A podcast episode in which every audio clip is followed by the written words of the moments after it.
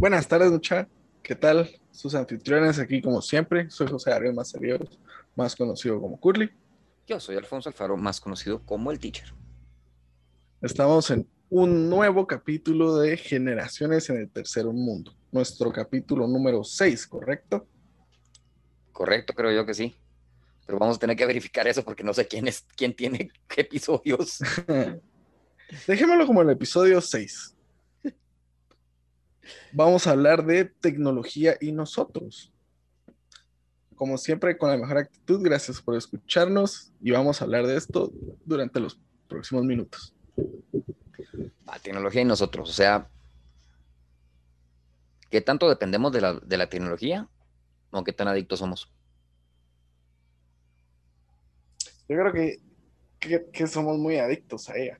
Porque si te das cuenta, todo lo que buscamos en ella es como, cómo hacer la vida diaria más, más sencilla. Porque si pudiéramos hacerla así, sin tanto, porque se puede, realmente se puede, pero buscamos siempre la mayor facilidad para hacer las cosas. Pero ¿qué crees que vos entonces que sería mejor? Va, pensemos, sí, es tecnología y nosotros. Lo más sencillo y lo, lo, lo más común. Que vas a cocinar o vamos a cocinar. Uh -huh. Y lo primero que haces es que buscar recetas, ya, ya, sea que te vas a las recetas de Jomly, que nunca salen como la foto. te dan falsas expectativas, es lo mismo que pensar en Herbalife. Son falsas expectativas. falsos, ya. falsos. Eh, es, eh, es, que no, no, sé qué otra forma de decirlo, vamos. Uh -huh. O, pero es, y ahí tal vez sea válido. El lo que yo pensaba es, es el hecho de que qué tanto puedes pasar cocinando sin tener el teléfono con música a la par o sin estar con audífonos o incluso en llamada con alguien que ya no lo hacemos, vos, pero yo sí lo hice en algún momento. que ya no, ya, yo creo que ya nadie, ya ni siquiera mi generación ni la tuya les gusta recibir llamadas. O sea, a mí por lo menos no mucho. Depende, bueno, depende. Porque sí, sí me, me, dan, me dan cierto punto, no terror, sino, sino da miedo realmente qué tan capaces y son los teléfonos, o sea, no sé. O sea, que realmente cualquiera te puede llamar y ya. Entonces eso, eso no me gusta. Y, y, no es correcto porque sé que si no me gustaría no tendría un teléfono, pero lo necesito. Pues por eso te digo que a veces somos muy, muy adictos a que sea todo más fácil por medio de la tecnología. Pero ¿qué se te hace a vos más fácil que la tecnología? O sea, nosotros decimos a veces que, que nos queremos ir y, y, por ejemplo, vos y yo somos de los que tal vez agarramos y cuando tenemos la oportunidad y la plata, mochila y a donde nos, nos lleve la, la burra, vamos. o sea, porque sí lo has hecho. A veces. Yo, yo la verdad estoy mintiendo, no lo he hecho. Yo, yo me he ido en turcitos, con mochila y todo pues, lo que vos querrás, pero me voy en turcitos. Sí. De ahí que te, pero es, y ese tipo de experiencias que quiero que solo sean naturaleza, pues me hace falta. Uh -huh. Y ahí no dependo del teléfono, pero estoy tomando una cantidad de fotos que uno dice que es artículo el que va a sacar, sí. por lo menos blog o, o qué onda. Sí, pues. pero de ahí no uso el teléfono ni para redes sociales en ese momento. Uh -huh. Entonces, no, me quiero desconectar de la ciudad o de mi teléfono, de mi tecnología. Sí, creo que sería de la tecnología. A veces creo que uno llega a un punto donde dice así como, ah, necesito un descanso así de, de pantallas, de, de, teclados, de todo. Al menos yo así lo siento. Por eso cuando me voy a ese tipo de lugares, tengo el teléfono, pues como siempre, pues es una ayuda también pero no, yo, yo sí no soy de los que toman fotos. No sé, no sé. Mm. A veces cuando miro algo así, un paisaje bonito, porque pues Water realmente está repleto de. Entonces, no sé, no, no, no. Mi, primer, mi primera reacción es verlo y realmente rara vez que saco y le tomo una foto. Muy rara vez. Yo sí sé y... tomar un montón de fotos y, al, y a sí, lo, sí. casi que a lo loco. Pero, pero cuando estás aquí en la ciudad, ¿cada cuánto usas el teléfono? ¿Cada cuánto estás así revisándolo? ¿Cuánto tiempo lo tienes enfrente? En horas. Uh -huh. ¿Ves? Mira, Como sea más fácil de escribir. No sé, porque sí tendría que ser el espacio en horas. Y, y ahorita yo no estoy usando el teléfono. En clase, a veces. Porque tenés el espacio a la distancia, ¿verdad? Entonces, la, la, distancia y el hecho de que nadie prende cámaras, pues me, me deja a veces revisar el teléfono. Y que hay grupos que sí son aburridos. Ay, en serio, que hay grupos que sí son aburridos. Pero mm, de ahí. No, tal vez sí las tres horas en el día, fíjate. Tres o cuatro horas en el día. Mm. En, conexionando pedacitos, porque hay 10 minutos que me dieron pues. ganas, que 15 minutos que me dieron ganas. Cuando estaba en call center, eh, obviamente ahí era mucho menos. Sí, me ah, no, pero fíjate que tal vez, tal vez también las tres horas, porque estás hablando que mis ratos de break, mi lunch, porque a mí no me gusta comer con gente, yo preferiría comer con el teléfono y un video. Eh, ¿Qué más? Entonces ahí te habrías juntado tal vez unos 50 minutos más solo en ese ratito. Al regresar a la casa probablemente un montón más. Sí, tal vez dos horas y media diarias. Y es poco, realmente es poco. Cuando lo piensas así, cuando te das cuenta, solo estás en el teléfono y a la hora a la hora solo estoy en redes. Sí, pues.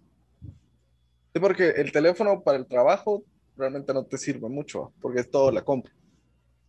Eh, pues hasta ahorita voy a aprender, vamos. Pues. Que seamos muy honestos, estamos muy contentos con nuestra capacidad creativa. En marketing somos un par de bestias. Sí porque ahorita que lo estaba viendo, no tenemos ni, no, tenemos, eh, pero eso también lo aprendí por la tecnología, eso lo fui aprendiendo por YouTube y porque pagué cursos de, marketing para vos, en los que los, que le puedan dar a uno, porque la pues. verdad es que contratar a alguien es otra cosa. Y nunca sabría, y lo primero que te va a decir alguien de marketing es eh, conocer tu mercado y, sí.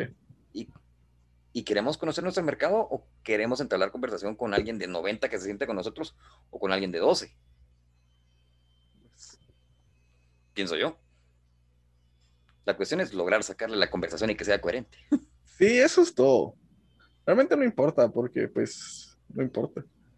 Porque realmente a veces uno platea con los niños y, los niños a veces tienen una subvisión así del, mundo bien interesante. Y también los viejitos, va. A mí, a mí, yo por cualquiera. A mí me gusta llegar a la gente y conversar. Es lo que Es lo que podríamos llegar a hacer en algún punto. Así como que nos llamen. Una nota de voz. Podría así ser. decir, así pueden decir que salieron. Podría ser, podría ser. No, sí, pero, pero creo que lo, más importante es. Bueno, es que nosotros tampoco hablamos y hacemos muchas cosas como para llegar a un mercado más amplio. Nosotros llegamos así como, como cuando hablamos eso de el pequeño porcentaje que tiene acceso a estas cosas y, y sabe qué es y las disfruta. Entonces, creo que a eso estamos apuntando. O sea, solo crear un buen contenido que cualquiera pueda disfrutar. Pero son nuestros cuates, sentarse a platicar, sentarnos a platicar con nosotros. Gavito ya me dijo. Ya, sí, ya le pasemos. Sí, hoy, estábamos hablando ahí por teléfono. pero esas son las salvedades de la, de la, de la tecnología. Sí. Si tuviéramos Facebook o ese tipo de servicios de mensajería en todo el mundo, porque WhatsApp no está en todas partes, no podríamos hablar con nuestro querido amigo que se fue a tres océanos de distancia. Literal. Entonces, porque sí, no es un, no solo se saltó el charco, son dos mares más. Bueno, está detrás del mar muerto, no me acuerdo. Sí, va. Sí. Corregime. Sí. Sí. Sí. la par del mar muerto. Pues, entonces por lo menos son solo dos, dos, dos marecitos, un mar y un océano de distancia. Nice. Pero, sí, es que Ajá. Sin esa tecnología no sabríamos de él. Sí, correcto. Entonces ahí tiene mucho valor. Sí. ¿En dónde más? La receta también tiene valor. Aunque sea Yomli, no, no te va a salir igual. No, y, sí, o sea, más yo como estudiante. O sea, creo que la tecnología creo que es lo mejor que puede haber existido para estudiar realmente. Porque, pues, es, interesante porque uno no puede confiar del todo, pero sí puede, sí puede asegurarse que las cosas que uno esté buscando pues, en cierto punto estén verificadas. Entonces, como estudiante, lo aprecio un montón, y lo uso diariamente porque con eso hago todas mis tareas. Me que va a ser una, buena idea para otro tema porque va a ser actividad. Pero lo puedo manejar como actividad, fíjate, ya me gustó. ¿Cuánto tiempo te tardas en verificar? ¿Cuánto tiempo te tardas? Eh, nos tardamos en verificar referencias. Sí, porque ya sabemos, bueno, creo que todos sabemos que Wikipedia no es muy confiable, que digamos. Pero es un buen primer paso. Pero es un buen recurso. Entonces, si primero te vas a Wikipedia y después buscas en archive.org, ¿qué hay? Puedes cotejar que sí puedas ingresar. O en la en Gutenberg Project, ponele. ¿Sí ves? Por lo menos ahí empezás. Y si después te vas a las bibliotecas de las universidades que tengan ese, ese, ese, recurso disponible al público, por supuesto. Y ahí qué tanto te vas a tratar, pero volvemos a lo mismo. Yo tenía que ir a una biblioteca, a un fichero, sí. y a dos o tres libros específicos y tratar de no copiar, aunque para uno copiando, vamos. Y, y, yo, y ahorita me siento, no me siento de cuarenta y tantos, me siento ancient al decir que yo tenía que hacer eso para mis trabajos. Sí, pues. Y tenías que citar esa bibliografía. Ahora hay que mantener formato APA. Exacto. Y el formato APA es una clavada que paras haciendo otro trabajo aparte solo para que todo valga. Entonces la tecnología vino a ayudar o a hacer daño ahí. No sé. Mm. Buena pregunta, la verdad. No, no podría responderte. Porque sí, yo conozco el formato APA porque para nuestro seminario lo tuvimos que usar. Y fue un dolor. O sea, que todo, que casi como dijiste, es el trabajo que va a hacer que ese trabajo te valga algo. Pero, creo que sí. Pero creo que sin, sin el internet, creo que, y la tecnología y la compu y todo lo que tuvimos para hacerlo, creo que no lo hubiéramos logrado. Ok. Ok. Va, entonces como creadores, ¿tiene valor la tecnología para nosotros? Más allá de este podcast. Sí, realmente sí. Por ejemplo. Pues realmente aprendo muchas cosas de, ello, de, lo que necesito al instante. ¿va? es como a veces necesito reparar esto, necesito, así como dijiste, hacer una tarea o buscar una receta y creo que eso le, aplica a mi vida, pues, porque realmente la afecta.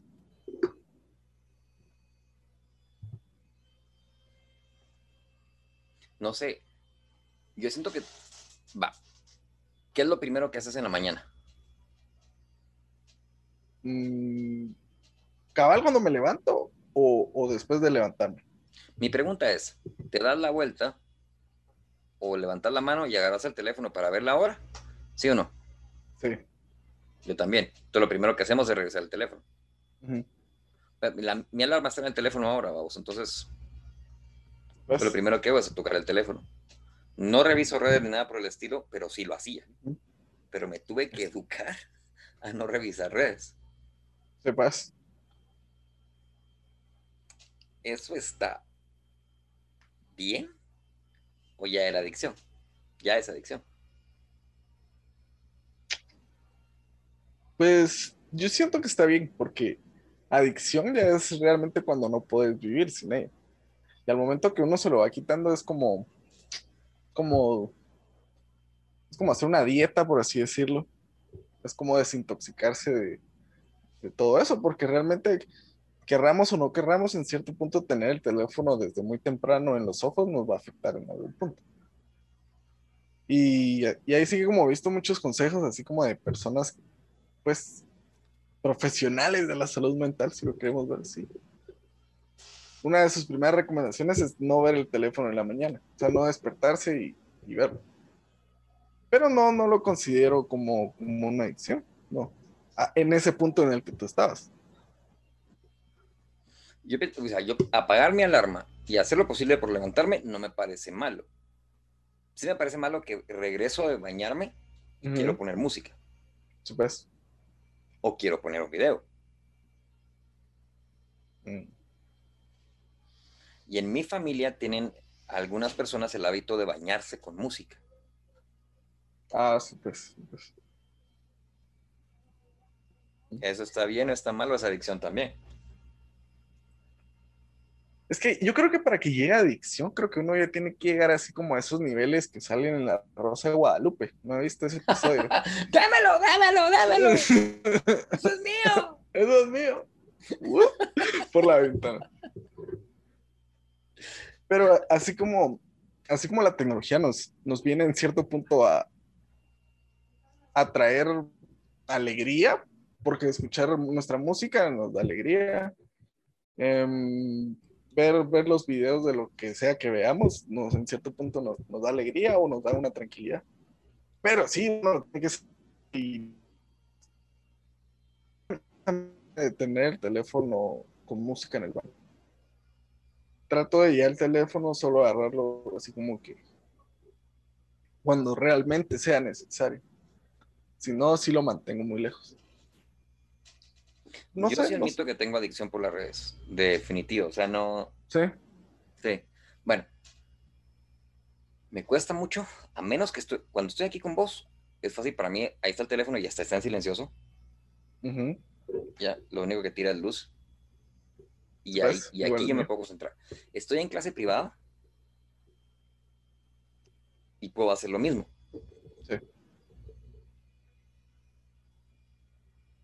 Pero cuando no tengo ninguna de esas obligaciones, o sea, no estoy ni en clase, ni y tengo un, un ratito, que ahora hay bastantes, porque estamos a- en li- dando clases a distancia, se vuelve mucho. Y ese Pues- es el ratito, lo primero, o sea, terminando, va, no- no- nos vemos, el, el- el típico, no sé si te pasa a vos, pero el típico, pues. adiós, profe, Sí, y inmediatamente en ese momento, jalo el teléfono. Ni, ni- ni da el segundo, pues ya es como que fuera como el- lo que tarda alguien en bocinarte cuando tiró verde el semáforo. Entonces, el, ahí es el cuco del asunto que sí me parece adicción. Sí, pues. Y lo único que hago es ver redes. Y no es como que la, esté tratando de aprender algo en las redes o que es, va, tengo, yo todavía, yo no me siento un máster en, en Excel y, es, y pagué por un curso en Excel. En, a ratos me acuerdo que lo pagué y me meto a verlo. Y sí me serviría, me serviría para cualquier otro empleo que tuviera Sí, la pues. oportunidad de conseguir. Pero no hay modo que le agarre valor y decir, no, no, no, tengo 20 minutos, puedo ver un video de 8, 10, 12 minutos para aprender el Excel, para terminar de aprender Excel y ya. No. Por poner el ejemplo más sencillo, el Internet tiene que ser educativo. No, es solo una herramienta de comunicación que te puede ayudar a que sea algo educativo. Sí, Punto. punto.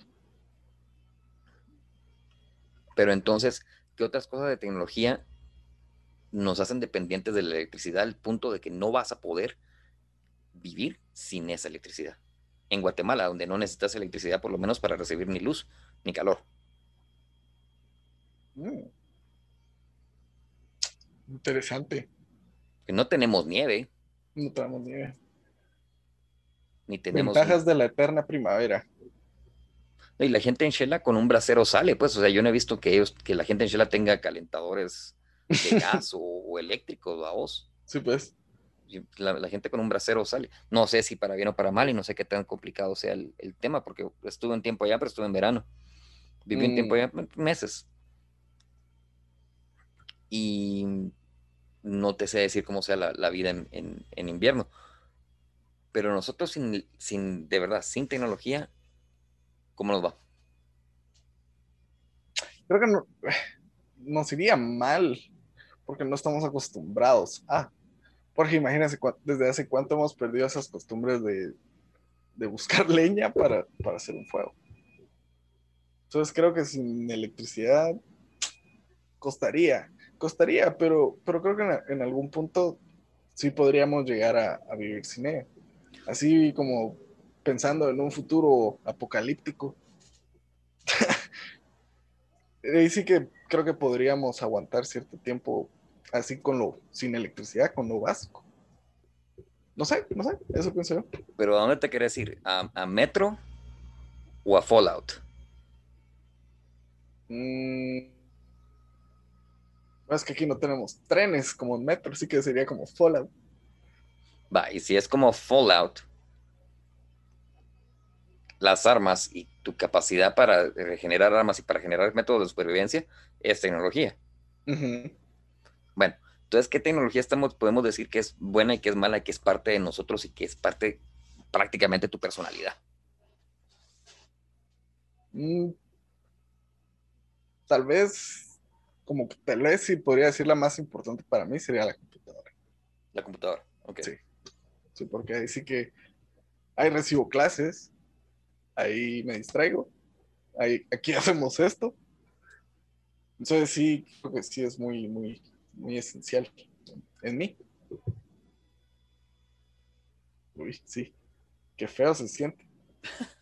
Para mí también, pero porque ha sido medio de entretenimiento, medio de, Sí. De lectura, medio de, de aprendizaje, medio de trabajo cuando tra- antes cuando traducía y ahora Ujú. que doy clases en línea, que para mí es una gloria, Sí, pues.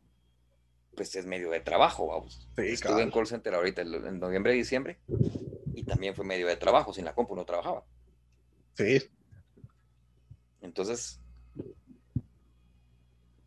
Es que de- como, como, co- como yo pienso, muchas veces queremos que la tecnología nos, o, o vemos que la tecnología nos aborda, o, o realmente a veces llega a un punto donde sí es, sí es excesivo.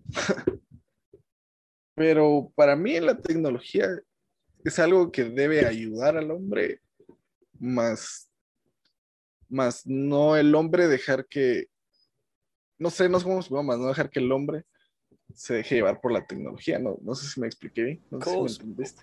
em, y sí, o sea, entiendo tu punto, pero ¿qué época no ha dependido de su tecnología? Sí. Así desde los principios, solo las fogatas se podrían decir, el, el hecho de hacer fuego ya era tecnología. Sí, porque siquiera que no es una artificial o a vos, en, en lo que podemos, llamar, es por lo menos creado o generado, no, no, no lo, no lo tomas de la naturaleza necesariamente hablando. Sí. Mm. Pero en, ¿en qué momento venís y decís consumo leña? ujú, Y por ejemplo en Fallout también, por poner el ejemplo más fácil de relacionar, para nosotros que entendemos eso, en- el que no lo entienda, pensemos en un mundo en que en serio la pandemia vino, hizo y deshizo, nos el- eliminó much- muchísima más gente. La que va eliminando se destruyen sistemas económicos, a alguien se le ocurre apachar un botón y tenemos desastres eh, generalizados y la destrucción de recursos de manera exagerada. Y, cuan- y, los, y logramos sobrevivir y logramos sobrevivir para vivir cómo. Y logramos vivir sin tecnología, sin comunicarnos, sin escribir, sin leer. O nos ponemos la- las pilas, dirían algunos, y nos ponemos como los preppers o la gente que se pone a prepararse para generar búnkers, mantener medicina, sí, pues. mantener provisiones. Como ellos. Porque yo te digo ahorita, me pones a hacer un fuego y con carbón puedo. Ya no sé. Sí, yo tampoco podría. Así así Ah, pues. Necesitamos ver a Bear Grylls más. A sacarle ahí truquito. No, y yo lo he visto y así no aprendí. Te digo, no aprendí. Hay que recibir un curso de scouts. Sí. Me caen mal los scouts. No ¿Por qué? por qué. No sé, nunca, nunca me aceptaron. Ah. ¿Qué onda? A ver, no les caía bien. Y es que no, no me gustaban los uniformes. Ah. No sé, Sí, me, ahí sí lo parec- siento. me parecían tan. No sé. Tan denigrantes. no sé, no me gustan. Pero sí, creo que esas, esas cosas básicas de supervivencia, creo que sí sería útil aprenderlas. Y creo que se pueden aprender. Yo creo que te dan de dar recursos en algún lado. Hay hasta cursos en YouTube. Lo que pasa es que en YouTube tienes que poner el video en lo que hacer las cosas y donde te pones a hacer una fogata en la ciudad. Ahí en la terraza. Literal. En la calle, no sé. muy tu 7, muy tu 6 de 7 de diciembre, es lo que vos querrás, pero. Y en Guatemala tenemos la costumbre de que hay una celebración del fuego. Es el 7 de diciembre. Sí. Se celebra el, la quema del diablo. La quema del diablo. Porque nosotros estamos creyendo que alguien que nos está escuchando fuera de Guatemala y por lo menos que nos pidió un amigo que explicáramos un poco más qué es Guatemala. o por lo menos me lo pidió a mí. Y porque él no sabe cómo explicarlo. Entonces esa es una de nuestras costumbres. Hay una forma de Beltane, o sea, día, día de celebración del fuego, pero en Guatemala se toma como una, un, día de expiación. Sí, cal. Pero ni por eso yo sé cómo prender una fogata. Sí, no. Va, entonces, ¿con qué tecnología vos puedes decir ahorita yo prescindo y trato de no vivir con ella? Mm. Mire, ahorita que, realmente yo que estoy en mi casa, ahora me toca cocinar y me toca hacer limpieza y todo eso. Ah, la no está difícil, no podría decir. Con el teléfono, pues realmente el, el teléfono lo uso para el contacto con mis papás. La compu lo uso para todo, la estufa lo uso también para, todo. Sin eso me, moriría. ¿Gas o eléctrico? Ah, de gas. Pero sí, no, no, no podría decir con cuál no podría. Todas en cierto punto agregan algo de facilidad a mi vida. ¿Cuánto estás jugando en videojuegos? Mm, últimamente no mucho.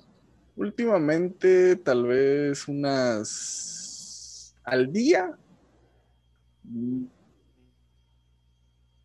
Unas tres, cuatro horas. Ok. Al día. Al día. ¿Eso no te parece mucho? Mm, no sé, no, no tanto. No tanto.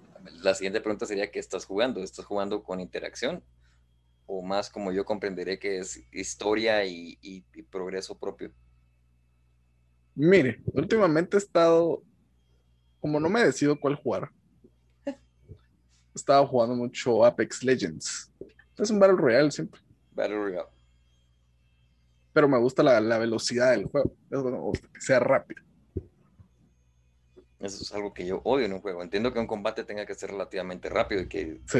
ganas o perdés en ese momentito pero no me gusta estar pasando, ¿cómo se llama eso? Eh, ¿Cómo dice? Partida por partida.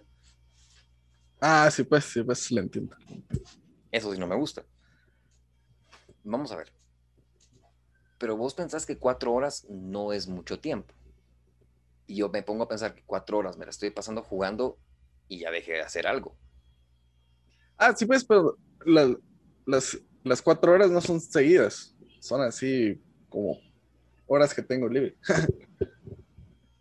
Pero sí, al día son, son cuatro. Solo en la noche, eso sí, ya juego dos horas seguidas. A las nueve hasta las once.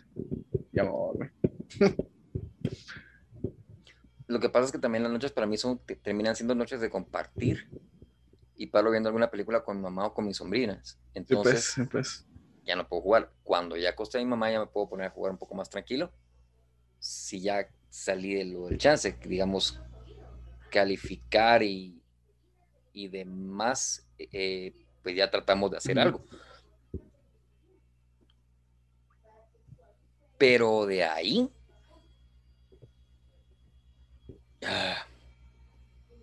los fines de semana. qué, y para ¿Qué es lo que juega usted con, qué juega usted comúnmente? ¿Qué es lo que más juega ahorita? RPGs. RPGs. Dame, dame un momentito, voy a pausar un momentito, dos minutos. Pues sí. Entonces, si nuestra generación depende de su tecnología. Yo juego RPGs y digamos, pero que sean de acción también. Bueno, no, pero no action RPGs, o sea, no es solo Diablo. Em, Witcher, Batman, Assassin's Creed. Pues. ¿Ya? Eh, Ori, y juegos, algunos juegos que son como 2D, con algún aire de 3D. Em, no juego a diario. No. no. No, me da chance de jugar a diario, tampoco lo hago. Mm. Mm. Pero sí, para mí ese nivel de tecnología y hasta ahí, que ya estás, estás hablando de pura, puramente por placer, yo trato de transportarlo a eh, dibujar. Pues. Crear un ambiente que vos digas, ese parece un ambiente de juego video. Con la medio esperanza de tener también una oportunidad de currículum para hacer eh, ambientes y concept art para, eh, para estudios. El concept art es solo un boceto, vos te pasaste, si que vos querés tres días haciendo una pintura, pero ellos van a decir, ah, la van a ver en dos segundos, y van a decir, no, pero no, no, me sirve, igual te la pagamos, pero no, no me va a servir para esto. Sí, claro. Entonces, eh, ese es el valor a veces de las cosas. Sí. Y entonces la tecnología viene siendo para mí mi forma de expresión, porque estoy pintando en la computadora. Mm, sí, pues.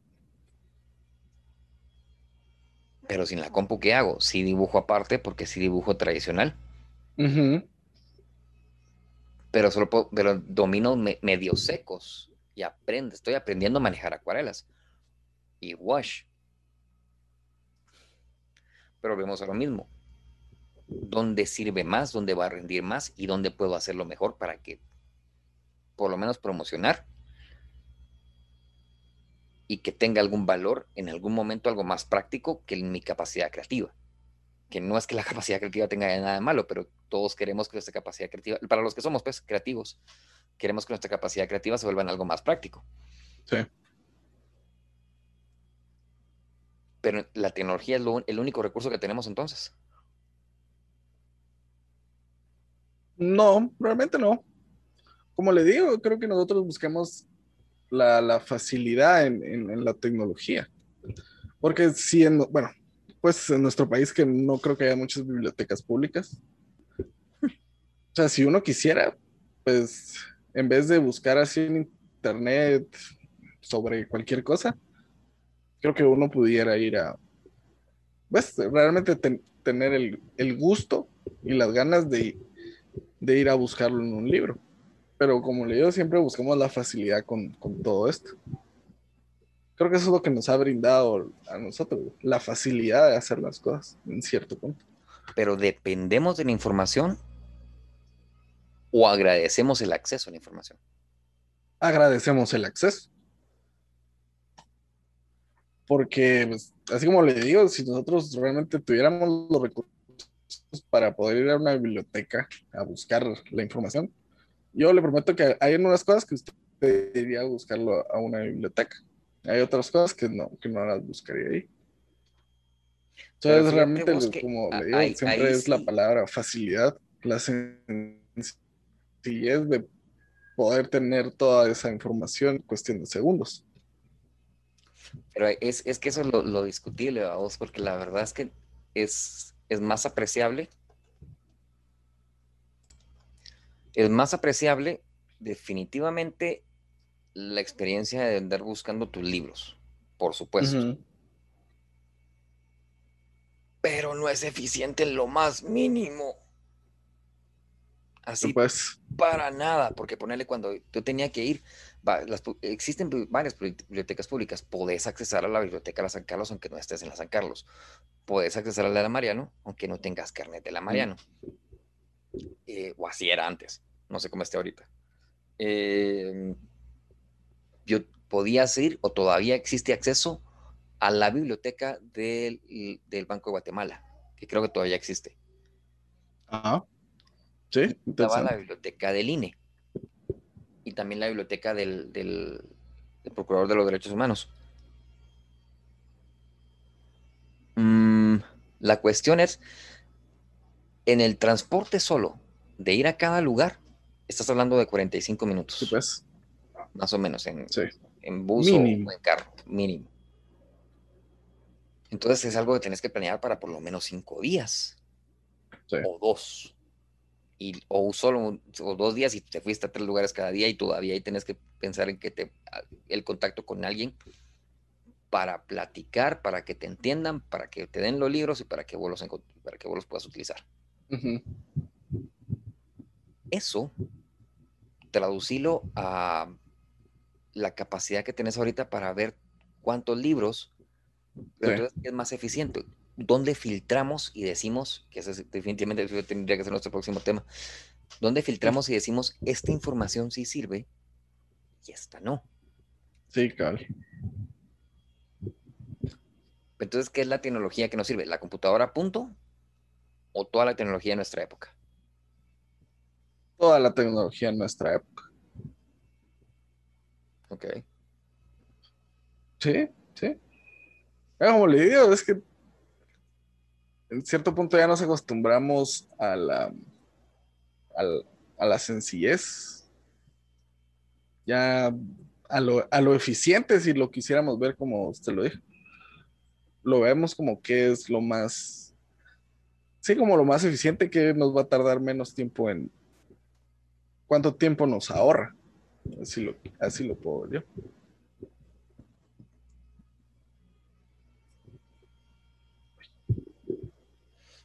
Eh, yo, lo quiero creer así. Lo que sucede es de que no sé en qué momento, cuando no tenemos tecnología, qué tanto nos hace falta para querer regresar a ella.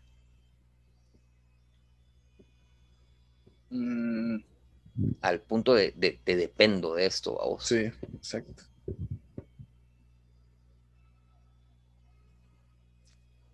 Buena pregunta, la verdad. Me dejó pensando. Lo voy a cuestionar hoy en la noche. la noche. Hablando con la almohada.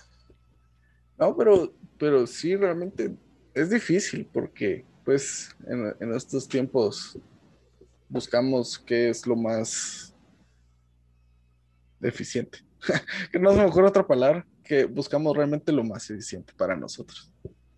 Va, pero entonces, ¿qué, ¿qué tiene más valor? Que todavía utilicemos algo como Office, que tratemos de usar los sistemas abiertos como Open Documents o Open Office,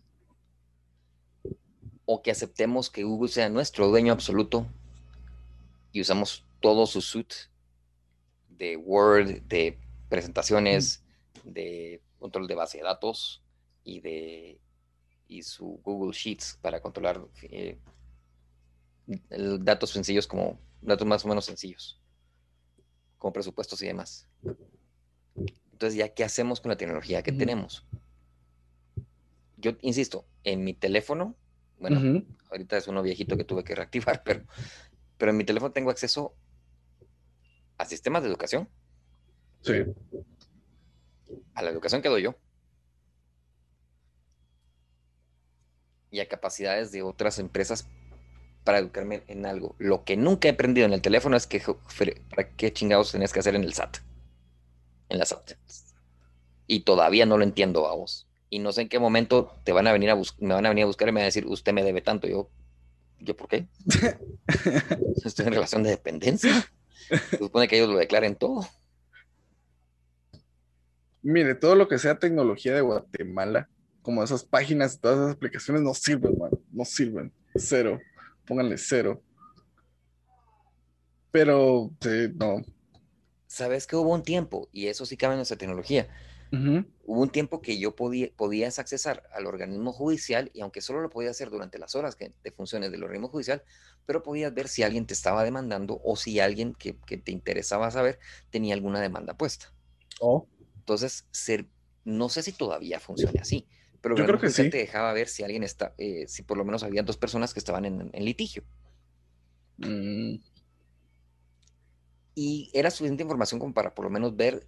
Yo lo que andaba buscando era eh, verificación de, casos penales o que no hubiera ningún caso civil por eh, problemas financieros. Sí, pues. Eso fue hace años, estamos hablando de 2010, 2009 pero existía esa, tecnología dentro del organismo judicial. Eh, mi cuenta todavía está por ahí y no me dejaron entrar hace poco, entonces creo que han cambiado mucho y ya serán otras disposiciones las que tienen ellos. Entonces ya no, tal vez ya no sea para el público, sino solo para abogados. Y gente que Pues- tiene el medio, que tiene también mucho sentido. Sí. Pero si me lo preguntas, no debería de ser un, algo tan restrictivo. Porque si alguien, si yo, si tenés claro que la gente tenemos no sé cuántos millones de celulares en, el, en Guatemala y existe señal, podríamos muy bien, bueno, eh, alinear otro costal, pero no tener que usar tanto papel para notificarle a alguien, algo a alguien, vamos. Bien, soy yo. Pero es nuestra tecnología presente más frágil o menos frágil que el papel. Más frágil, súper frágil. Porque, pues, así como me pasó muchas veces, yo tenía todas mis tareas, todos mis documentos en la compu, y por la fuente de poder, se, se murió la compu, así de yo usándola y afuera todo. Y eran tareas que tenía que entregar y, y cosas que realmente necesitaba. Y se me fue todo así en un instante, así en segundos. Mi disco duro, cero, así en cero terminó. Mi querida gente linda, recuerden, graben todo en Drive. Ah, la sí, sí. Yo cuando, cuando encontré eso, salvadísimo, salvadísimo. Ayuda mucho, qué buena herramienta, la verdad. No, y sí, y, y así como lo veo también, como le dije una vez, ahora cuando los licenciados nos quieren mandar la tarea o, o una hoja de ejercicio, ya no es eso de que estén sacando y sacando y sacando copias, ahora solo es El Drive. aquí se- ahora aquí se los mando y todos la hacen y me la vuelven a mandar y, y pues tiene sus pros y su contra como, como todo en la vida. ¿De cuál contra le miras? Sí, tal vez como, como dio esa facilidad de, de perder información en, en cuestión de Ah, segundos. Pero vamos a eso. Si, es, si te lo mandan por un correo, te lo mandan por un Drive, siempre va a estar ahí. ah. Mientras ex- exista el acceso a esa tecnología. Para mí, un pedazo de papel se te puede mojar. Lo puedes perder. Lo puedes poner en un lugar que no te acordaste. Va, pero, pero si, si yo lo veo así como, bueno, si yo tengo el pedazo de papel, voy a ser más cuidadoso con él siendo mi tarea. No, no, no, no soy tan cuidadoso cuando hago las tareas en la compu, porque a veces es como, ah, lo guardé. Ah, yo digo que sí, o bueno, si no se guarda solo, va. No que con el pedazo de papel ya tengo así como, digo yo, pues tendría más control sobre qué hago con ese papel.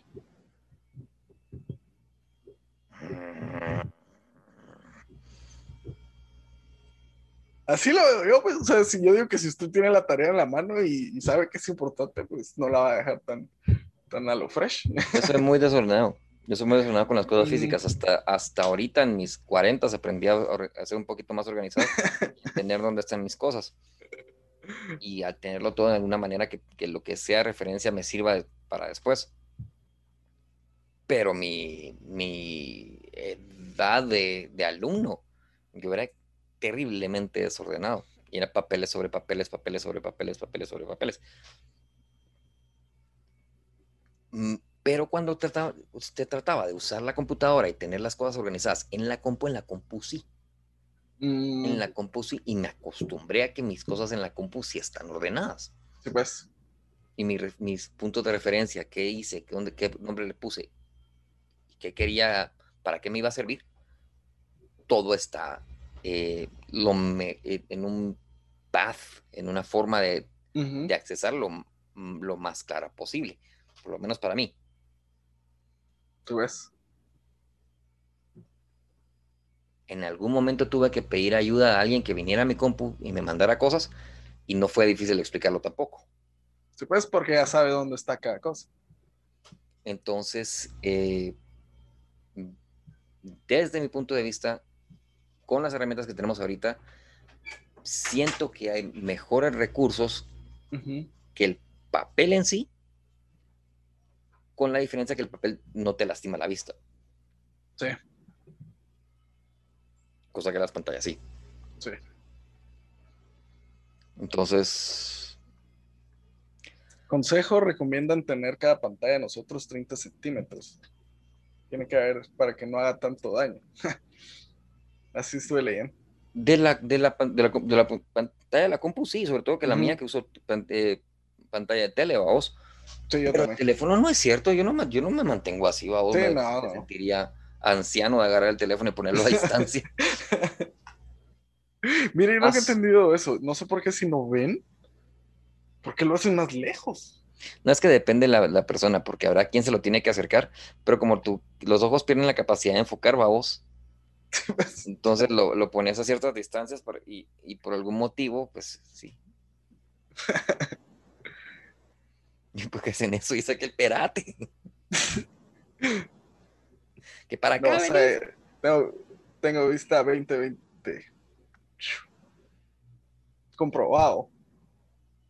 A mí en, los exámenes chafas que te hacen para la, licencia me dijeron que 20, 30, pero así como que, ay, no, no sea mentirosa, señora, no me siguió el examen hasta que usted quiso ponerme en ese rango de edad. Que eso está acostumbrada. ¿Y usted sí tiene licencia, pues? Sí. Ah, pucho. Pensé que no. Como dijo que no. tenga carro y que, me guste manejar, pero no vamos ah, a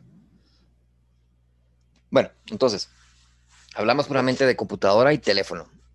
En ningún momento hablamos de vehículos. Eso estaba pensando, Carl.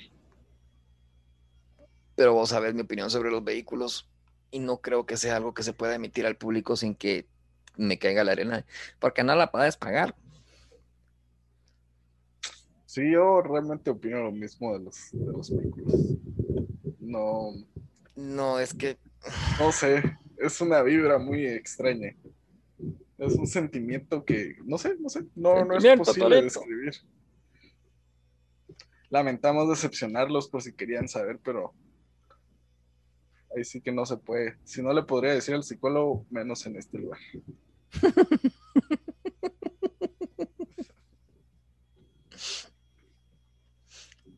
Pero entonces pongamos el vehículo en ese, en ese sentido. Creo que ya no estoy cerrando, pero pongamos el vehículo en ese sentido.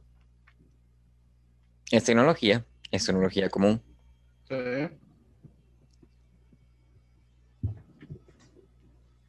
¿Nuestro rechazo es un rechazo a lo común? ¿O está fundamentado en qué? Pues, bueno, yo lo, pues yo lo veo que está fundamentado en que hay, pues, contaminan, hay muchos accidentes, más en un país como este te puedes matar, puedes matar a alguien. Entonces, en esos fundamentos es que lo vas a A mí me da pánico el hecho de que yo sé que, estoy haciendo cuando manejo, pero no sé cuánto está haciendo la demás gente. Sí, pues. pues. ¿Quién esté acostumbrado a hacer qué cosas?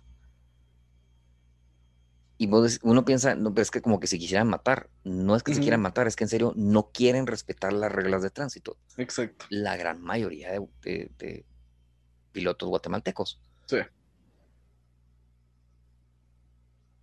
Entonces, no entiendo cómo... ¿Cuál es el amor al vehículo? Sí, yo tampoco.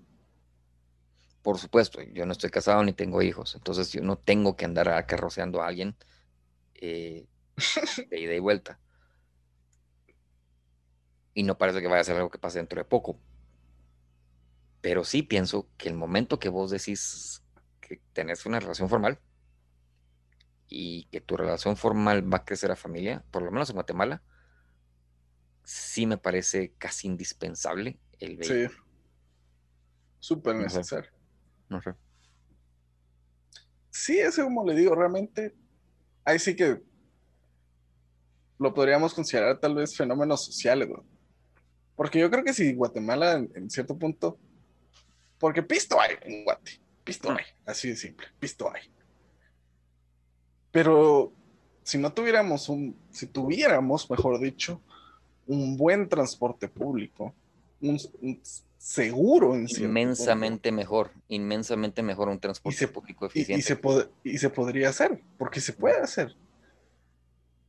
Pero ahí sí que y a eso vamos, como, bueno, creo que ya están quitando las camionetas. Creo que camionetas ya no hay, rojas al menos. Se murieron con la pandemia mucha gente pues toma otras opciones ahora como esos microbuses. Que a mí, a mí me haría pánico subir a, mi familia en uno de esos microbuses o, en, una moto. Pero ahí sí que una cosa lleva a la otra. O sea, la corrupción lleva a, nosotros los ciudadanos en cierto punto a, no, nos quitan la opción de tener esa tecnología. Así lo veo. Acceso, ¿no? a, ex- el Ujú. acceso a esa tecnología. Nos quitan el acceso a esa tecnología.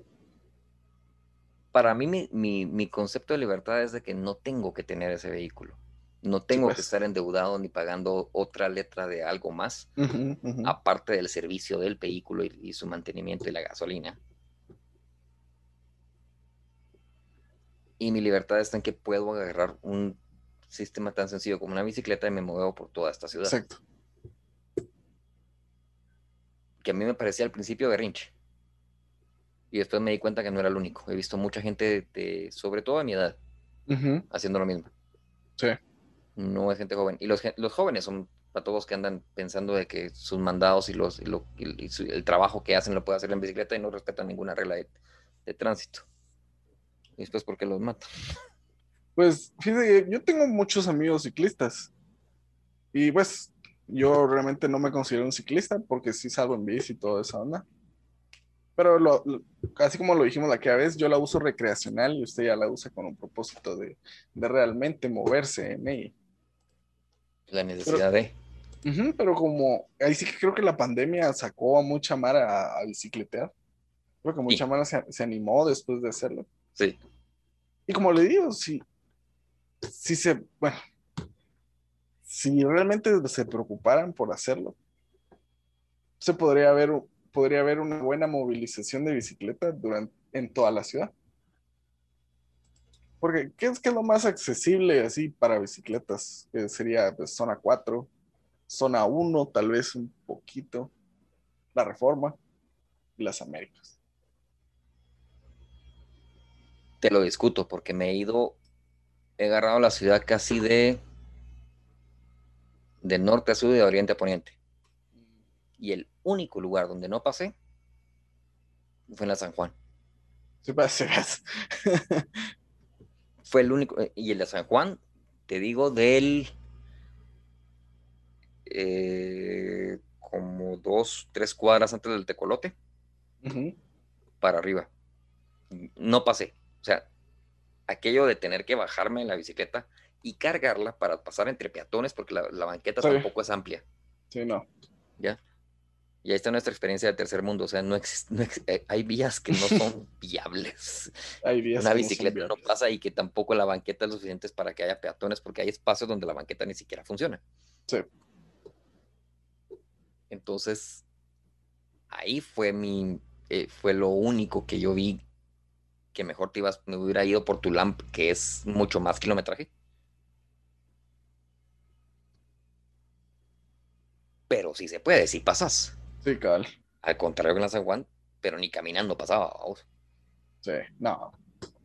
Entonces, he agarrado la Roosevelt casi que completa, por lo menos desde Molino hasta mi casa. Ah, qué buena resistencia. No pues para abajo, pero Pero igual, yo me cansaría, yo, bastante. Ahorita después del COVID, yo creo que, que- después de que nos dio COVID, yo creo que sí, Sí, pero hay que volver a salir, por cierto. sí, hombre, de vez en cuando. A sudar todo lo malo. Pero volvemos a lo mismo. Yo no pienso que la bicicleta no sea una forma de tecnología. Es una polea, si vos querés, es un sistema de poleas, ¿quieres verlo así? Vaya, pero, pero bueno, desde mi punto de vista sigue siendo tecnología. Porque pues ho- hoy nos referimos a tecnología, a lo electrónico tal vez, pero en algo, bueno, cuando creo que fue en el Renacimiento, cuando ya empezaron realmente a usar las poleas y las grúas para levantar cosas. No, no, los romanos lo hicieron antes. ¿Será? Sí. ¿Mm? Bueno, va. Va, cómo o sea, te- yo creo, Imagínate ellos- el coloso de Roma, sí, va. Del coloso de Grecia, perdón, y no me acuerdo dónde estaba. O sea, no lo hubieran hecho solo montando una cosa sobre la otra, no. Las pirámides son los que tenemos ahí una verdadera pregunta de no sabemos cómo demonios las hicieron. Y no, no fueron aliens, no me molesten la existencia. Alienígenas, no. alienígenas. No, no. History Channel dice lo contrario. ¿A qué horas? ¿En alienígenas ancestrales? No, Ahí no, solo pura verdad, man.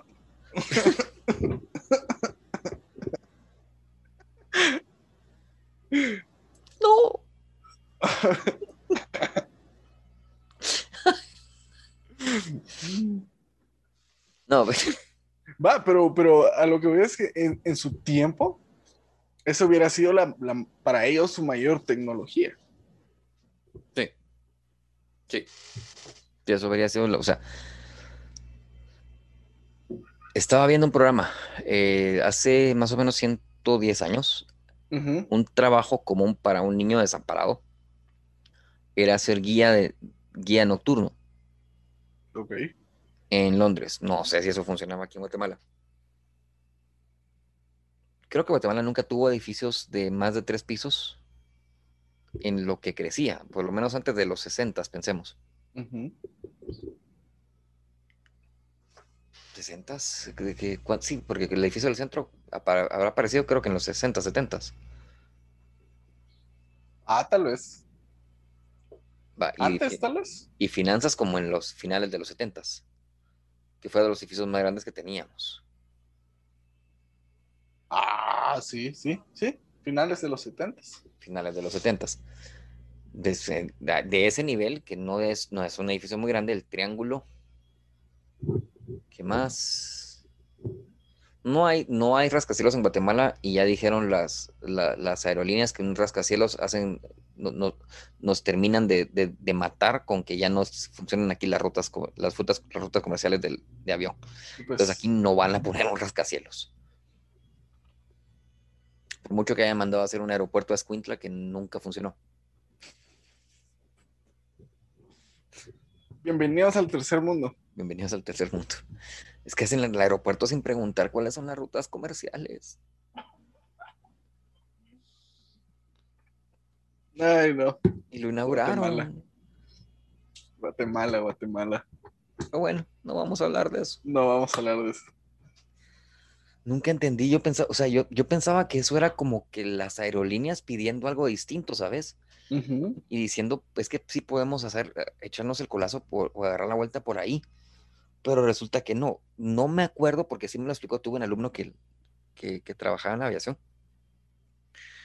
Y mm, él me dijo, es que nunca se pusieron a pensar en cuál es la ruta comercial que ya está establecida. Y yo no sabía Mm. tampoco que las rutas comerciales fueran algo tan fijo. Para mí el avión está en el Sí, aire y como que fue como cual pájaro a vos para donde necesite ir y como necesita hacerlo. Pero resulta que no. Sí, no. Lo aprendí hace un par de años. Entonces, eh, yo lo aprendí cuando tenía como 26. O sea, ya estaba grande. ya estaba bien grande. Y por esa época fue que salió esto del aeropuerto en, en Escuintla.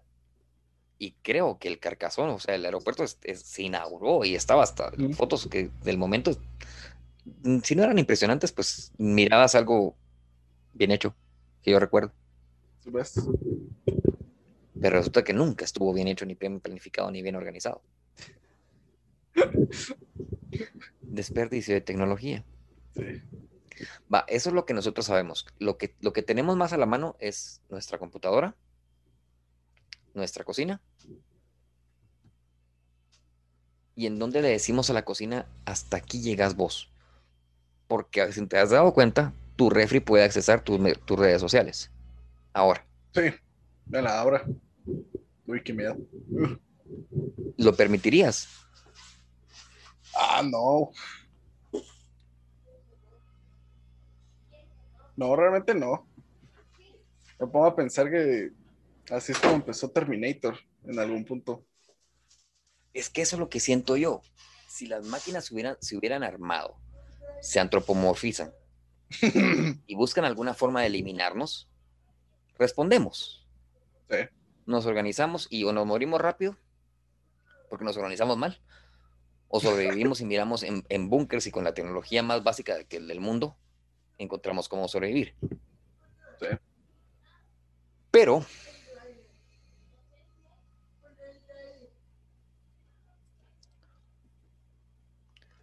Pero eh, si tenés este acceso a tecnología y a la Alexa, y subí un meme hoy, que por cierto lo voy a poner en, en la página.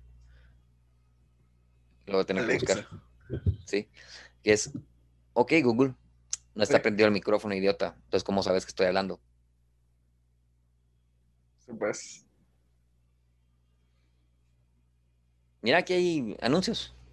Sí. Y de, Entonces, lo, y de lo que hablaste hace un par de días. sí. Sí, así como que. Ah. ¿Cómo así, Una- jefe? Una cuata se molestó porque ella pasó a comprar a Wendy's y le salieron un par de anuncios de, de promociones de Wendy's. sí, pues. Para mí eso es lo más normal del mundo, vos, porque si le tenés el GPS puesto al teléfono y Wendy's Sí. tiene puestas todas sus ubicaciones, obviamente te van a salir anuncios de Wendy's. Sí, así como te conté que cuando yo tenía el, el GPS activado y iba a un restaurante, a Wendy's, eh, por favor patrocínenos, gracias. Queremos hamburguesitas.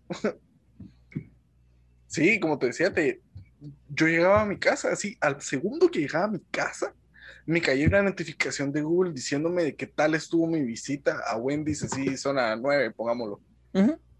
Pero así, se lo juro, el segundo que yo agarraba el teléfono y lo dejaba así sobre el escritorio y ¡plum! me caía. Ahí fue cuando ya me empecé a medio asustar con todo eso. Sí, necesitamos entrenar al próximo John Connor. ¿No tiene así algún sobrinito que pueda ser entrenado fácilmente? El problema está es que en- esa sería mi, mi pregunta casi que final. Queremos entrenar al próximo John Connor, alguien que en serio venga a decir, no sé si lo viste, eh, Captain Splendorous o Captain Wonderful en Netflix. Ese Ah, sí, sí. Sí, sí, no sí, aguanté ver el final de la película porque me encantó. O sea, yo sueño con ser ese. O sea, si algún personaje he querido ser en mi vida, pues. es ese señor. Educaste sí, a tus sí. hijos hasta con ocho idiomas distintos. Tienen En el bosque. en el bosque, tienen capacidad Sí. física, entienden que es comer sano, entienden que es cazar, entienden que es respetar la naturaleza. Pero tienen mi mayor defecto, que es la, una incapacidad para relacionarse con otras personas. Y yo, en ese sentido, muy honestamente, me sentiría orgulloso.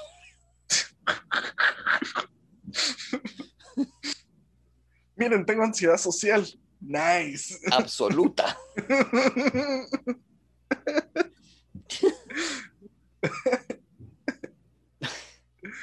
Pero tienen capacidad física, sus hijos y él mismo Sí, en, sí. en esa película tienen capacidad física casi de atleta olímpico a os Sí. y una comprensión del mundo, al menos desde los libros y la información, amplísima y más y, y 10 ma- 10 años más madura que cada uno de, de la, de la edad que cada uno tiene. Pero sí una, absoluta, una casi absoluta incapacidad para empatizar con otra cosa que no sea el dolor físico. Sí, pues. Entonces, aunque ese sería mi sueño, en alguna forma, Ujú. No sé si es cierto, porque primero no lo estoy buscando. Estoy haciendo un podcast con una computadora, Para empezar. para empezar. ¿Ya? Y me fascina que, que mis alumnos que no he visto en no sé cuánto tiempo o que se me van a otro país se pongan a hablarme, vamos, porque Gabón no es el primero. Y no sé, entonces sin la tecnología no se pudiera. Pero vamos a ver, ¿qué tecnologías podemos usar por lo menos para tratar de hacer las cosas, pensemos, más sencillas? El teclado y la computadora es extremadamente sencillo para la comunicación. Ujú. ¿Vos puedes usar una máquina de escribir normal? Como normal, como, como las de antes, así. Ah, pues tengo la ten- tengo la teoría más no la práctica. Pero Pero sí tú- sabría qué hacer. Yo, yo sí, mira, la- una de mis maestras más odiadas en, en el colegio fue nuestra maestra de, de, de mecanografía. Mecanografía. Pero cuando yo miro a la gente escribiendo en un teclado con los dos dedos. ¿ya? Yo digo, sí me alegro que aprendí, ¿Sí ves? ¿ya? Y es algo mecánico, pues no tendría por qué ser algo tan complicado que vos vengas y dejas con mis dos deditos voy a ver cómo lo... Y todavía viendo el teclado, no, hombre, no se puede. Esa es una. La otra es, puedes usar un teléfono de disco. Sí, eso sí podría. Ahí sí puedes. Ah. ¿Sabes clave Morse? Ah, no. Ahorita que está de moda en Guatemala. no, hombre, ese es el braille. ¿Ah? Ese es el braille, perdón. El braille. la sí. No, no empecemos ni a hablar de eso. Solo, No, no, no, no hablemos de eso. No hablemos de eso. No. Ay, no. Como el meme. Vamos a ver qué dice. Y el de escalando. Sí, te tienes que poner a escalar. Brillantes ideas en el tercer mundo. ¿Sabes qué pasa? Es que en serio, the, the, the, road to hell is paved with good intentions. O sea, es que es en serio, el camino al infierno está atascado de buenas intenciones. Es que sí. Y es que uno lo entiende. Uno entiende que, que quieran ser que quieran mostrar tal vez apreciación por esas personas y respeto, pero no de esa manera. No, no, no tiene sentido. Es que pongan el presupuesto en permitir que la gente tenga más acceso a trabajo, porque se puede hacer teletrabajo ahora, o que tengan un lugar, un centro en la municipalidad para llegar a trabajar, no sé. Algo. No. En fin. En fin. Se agradece la intención, creo. Se agradece. Sobre todo porque nos atascó en memes. Sí.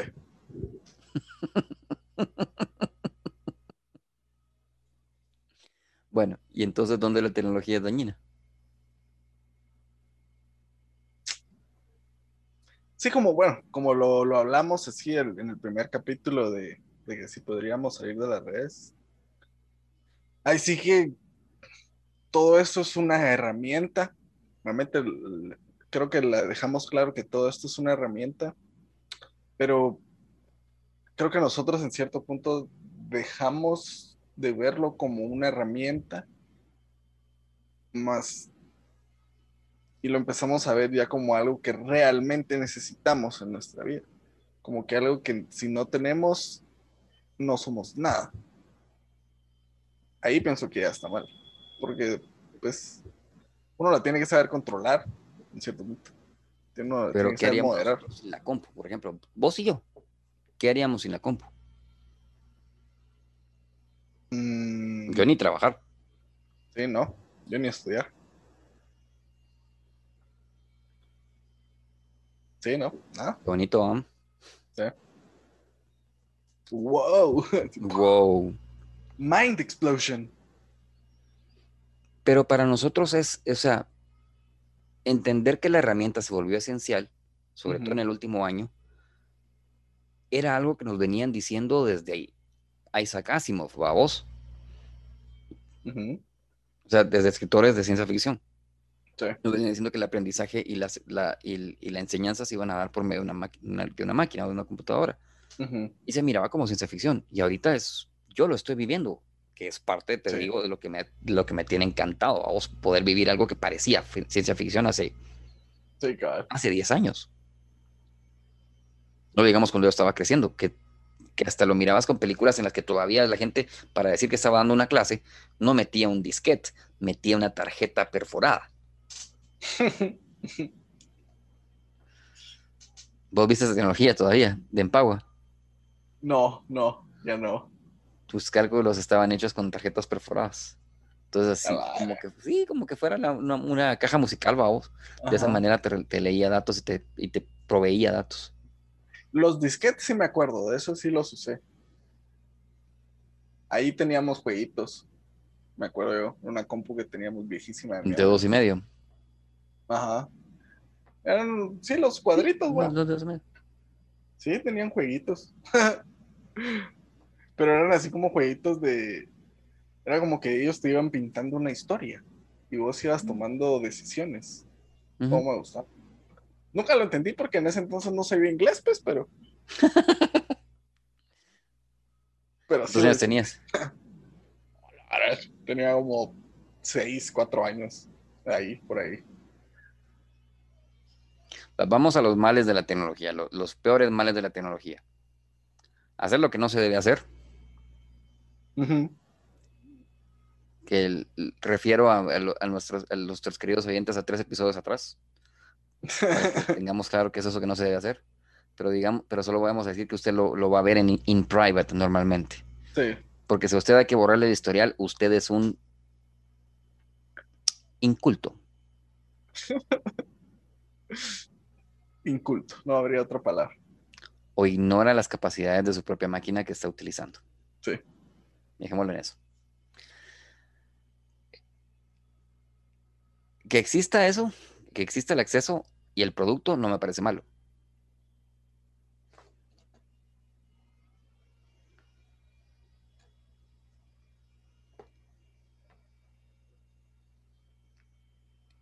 Ajá, ¿qué te pasó?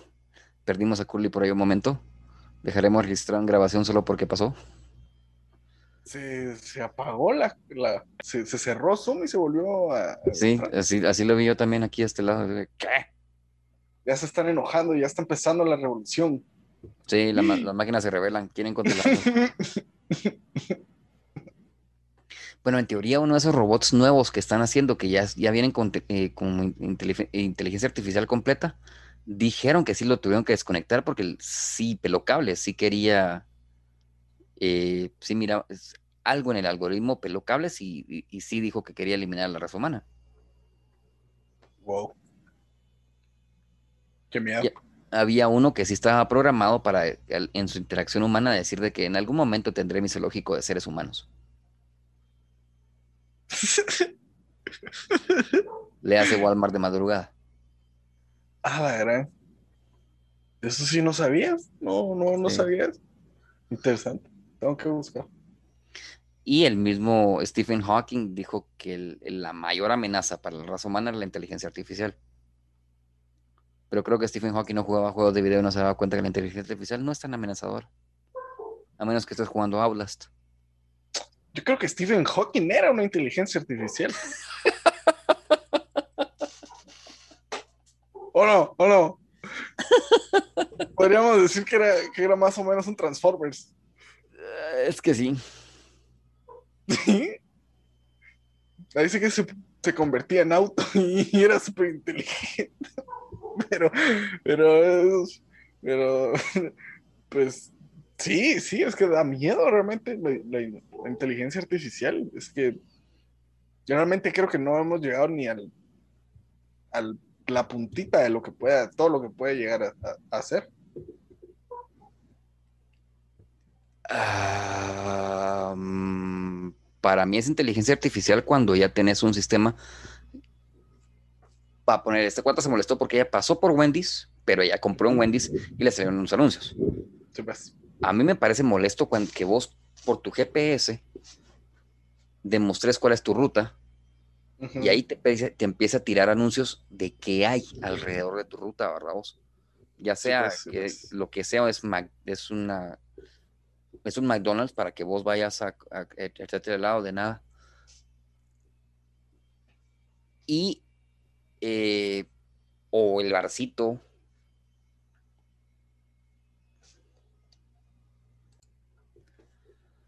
El barcito. Office Depot. Y Blue Medical, ponele, o sea, hasta tus seguros están puestos ahí, ¿verdad vos? Ujú.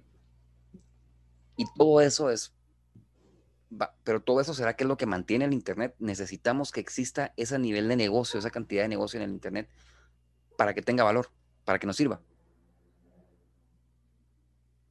No, no, realmente no. Se podría sostener sin esa cantidad de negocio.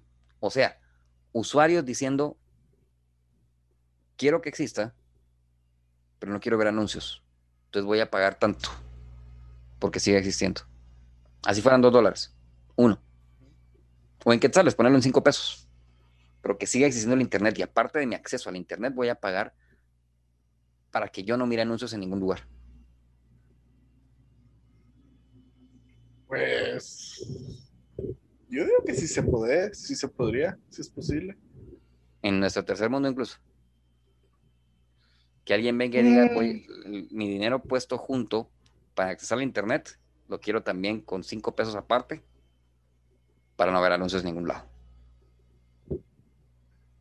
Pues creo que solo, solo podría ser posible en cierta cantidad de la población que tiene esos cinco pesos de sobra. Va, pero así como estamos nosotros que decimos patrocínanos Maler o Botran o alguno de ellos, no cabemos en los que anuncian. Sí. Ahorita no, obviamente no. Ahorita no. Ya. Pero necesitamos que la, que la tecnología nos permita ese espacio. Sí. Sí, sí lo, sí lo requerimos. No, Porque- ambiguo, pero entonces quiero entender mejor dónde estamos y qué podemos hacer. Y si tenemos que verlo solo como herramienta, herramienta para, para entretenimiento, para educación. Pues lo podríamos ver como herramienta para la vida, porque sí que mm, necesitamos educación, entretenimiento y pues lo, lo obtenemos de este. ¿Entretenimiento o recreación? Recreación, sí, recreación sería. Eso fue gana de joder, mira, yo sé que estabas hablando. Mira, sí pienso que fuera de que tenga razón o no, ¿a qué punto llegamos diciendo puedo vivir sin la tecnología y el regreso a la Tierra de nuestra sociedad es posible, viable y necesario? ¿O definitivamente no? Y miremos todos cómo nos ayudamos dentro de la tecnología para crecer con ella, entendiendo que vamos a llegar al punto que nos va a controlar, porque ya estamos empezando. Es que así como, así como le digo, creo que necesitamos un balance. Porque la tecnología, querramos o no querramos, va a existir. Siempre va a estar ahí. Ujú. El, el problema, el problema no, ah, bueno, si llegamos a ese punto de, de que De que ya nos no existe. domine, de que nos domine la tecnología. La tecnología no es el problema, sino la relación del hombre con la tecnología. Ese es el problema. Porque la tecnología va a existir y el hombre va a existir. Pero en cierto punto a veces la, nos relacionamos mal con ella. No sé si me entiende. ¿Cuál es tu relación con la tecnología? ¿De herramienta o de dependencia? Bueno, en cuarentena, pues como estamos ahorita, dependencia. Yo no sé. Yo no quiero regresar al colegio. No. Y aun cuando me vacunaran, que pensemos que pasaran durante este año y que pensemos que para julio, agosto ya empezaron vacunaciones y podemos regresar a clases. Yo no quiero regresar a clase. No. El aula se me hace un lugar tan ineficiente para Mm. enseñar. Pero tan ineficiente. O sea,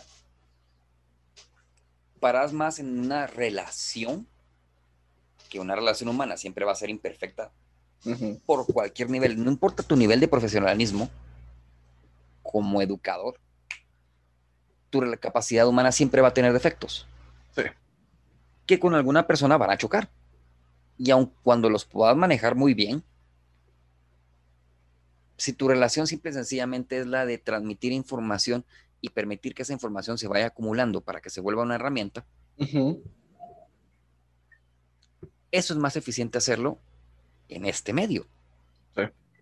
En el segmento en el que yo me muevo, que es de 12 años para arriba, vamos.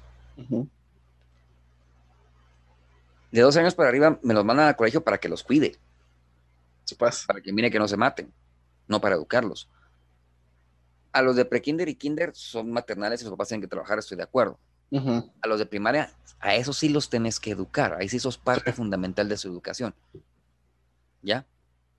Y sobre todo en primero primaria o, o prepa, pre- preprimaria. Sí, pues.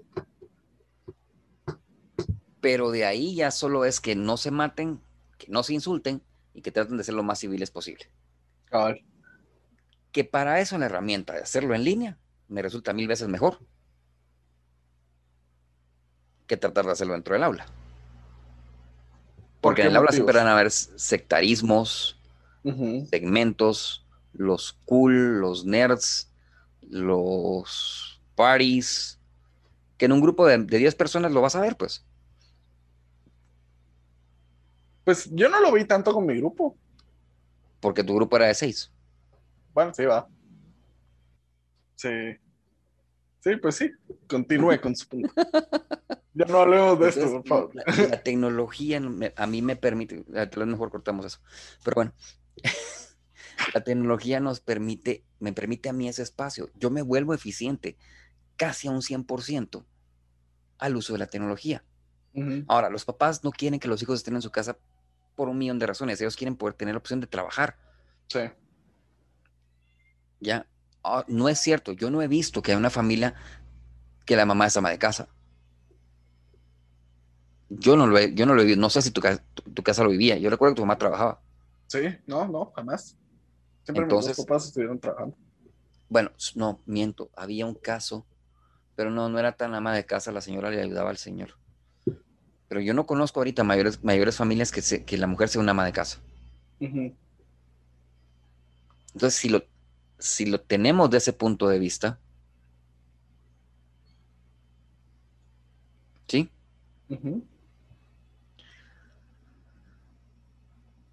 Yo entiendo que los papás no quieran a sus hijos ahí. Por X número de razones, ¿verdad vos? Pero yo sí puedo ser de valor para los papás porque el, chance, el chancecito que tengan conmigo va a servir. Pues, Pero si me los mandan, yo tengo que cuidar y ver que se comporten. Cosa que honestamente, si les contestan a ellos, sí, vas a pensar que no me van a contestar a mí. ¿va? sí, cabal. Desde ahí, cualquier otra cantidad de opciones, vamos. Entonces yo no quiero regresar al, al aula. Sí, pues. Que me vaya a tocar es otra cosa. Sí, cabal. No, pero buen, está bueno su punto, la verdad. No lo había visto nunca de esa manera. ¿Qué pensás vos? ¿Vos querés regresar al aula? Sí, como, como le he dicho, yo, yo quiero regresar, pero no tanto por el hecho. Mira, para mí, para empezar, para mí mi cuarto es, es como que un lugar aparte de todo. Ok. Para mí, para mí es como que donde realmente puedo soltar las cosas, como si es como, paso. Y, al recibir clases aquí, en cierto punto ya no me gusta estar en mi cuarto. Ya me, me aburro estar aquí. Pero así como le decía también, cuando uno va a clases, a veces, a veces con eso de, que estar haciendo copias, que entregarle la copia de la tarea, que estar escribiendo en el cuaderno, a veces sí, sí cansa. Y, y, y recibiendo clases aquí, lo siento un poco más sencillo. No es por nada, pero creo que las copias, si no se murieron, se van a reducir en- inmensamente. Sí, sí. No, y, y- y es cierto, porque como, le, como dijimos, el profesor, tanto usted puede mandar la hoja de trabajo y puf, todos la tienen. Ya no es de estarse preocupando, ah, pasen la hoja, y que no sé qué, y que todo uno le, le quede. Pero es que ahora sabemos que existe la herramienta y que los alumnos Ujú. tienen acceso a ella. Entonces, en una universidad, yo, cuando, si tuviera que dar clases, yo sé que tienen el acceso al drive y quien no tenga el acceso al drive va a pedir la copia. Y ese, el que no tenga el acceso va a ser un 40%, un 30%, un 20%. Ah, menos. Seguro que menos Sí, sí. en la ciudad y en otros lugares. Ah, bueno, en la ciudad. Esos son otros, no, pero esos son otros Sí. 20 pesos. Ahí sí, Sí. creo que me estoy, me estoy yendo, me estoy saliendo del huacal. No, pero sí, sí, tiene razón. Entonces, yo sí pienso que la tecnología, como la hemos estado experimentando, los que tuvimos la oportunidad en, Ujú. este, en este del 2000, de marzo del 2020 para acá, Sí, no la vamos a soltar. no. No, ya, ya, vi- ya nos dimos cuenta que hay muchas cosas que realmente es, es como dijimos, más eficiente. como que esto, esto nos abrió así como un poquito más los ojos en, cierto punto. al utilizar estas herramientas. ¿Ven? No sé si vos querés agregar más. Mm, no, creo que llegamos a la conclusión de que la tecnología es herramienta.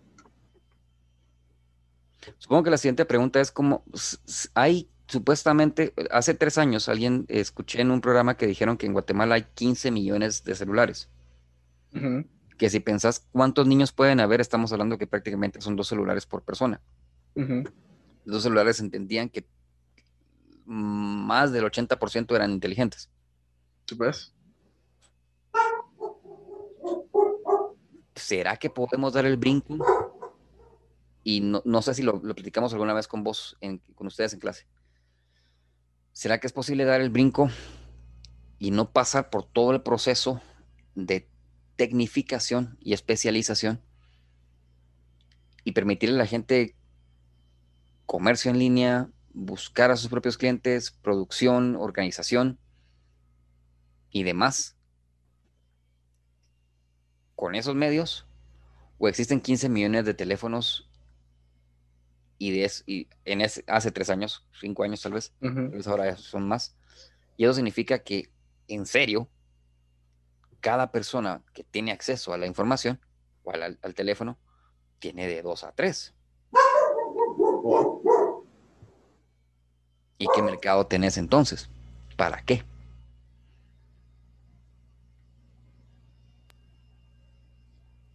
Pues interesante la pregunta, la verdad. Porque, bueno, es que realmente si nos miramos a todos niveles, realmente uno se da cuenta que realmente todos, bueno, en un país como este, realmente todos realmente tienen un, teléfono. O sea, o a veces uno puede ver gente vendiendo panes en la esquina que tiene tiene un teléfono. ¿Mm? Y, pero, pero creo que, que, eso es lo que voy. Creo que a veces nosotros tenemos, ahí sí que, bueno, nosotros que tenemos el, el privilegio de tener estas, estas computadoras y, todo lo que tenemos, creo que la gente tal vez no aprende que, que le podemos, creo que no vemos todo el provecho que le podemos sacar al, al poseer uno de, uno, uno de esos, aunque sea un teléfono porque solo mire este carnalito que trabaja en el, en el aeropuerto, creo que es. Aprendió ahí sí que como seis, siete idiomas. 14 idiomas ahora el chavito. A, puro libro. Porque supo aprovechar la tecnología que y las herramientas que le brindaron. Y eso es lo que a veces no vemos nosotros, que podemos sacar más provecho teniendo más facilidad con estas. Ok. Sí. Bueno, y pues ya hablamos de nuestro tema, tecnología y nosotros. Se le agradece, don Curly, que me haya aguantado dos horas. Sí, ¿no? Cuando quiera.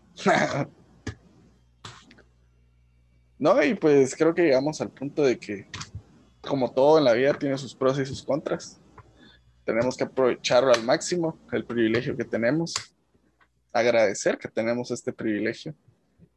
Y pues,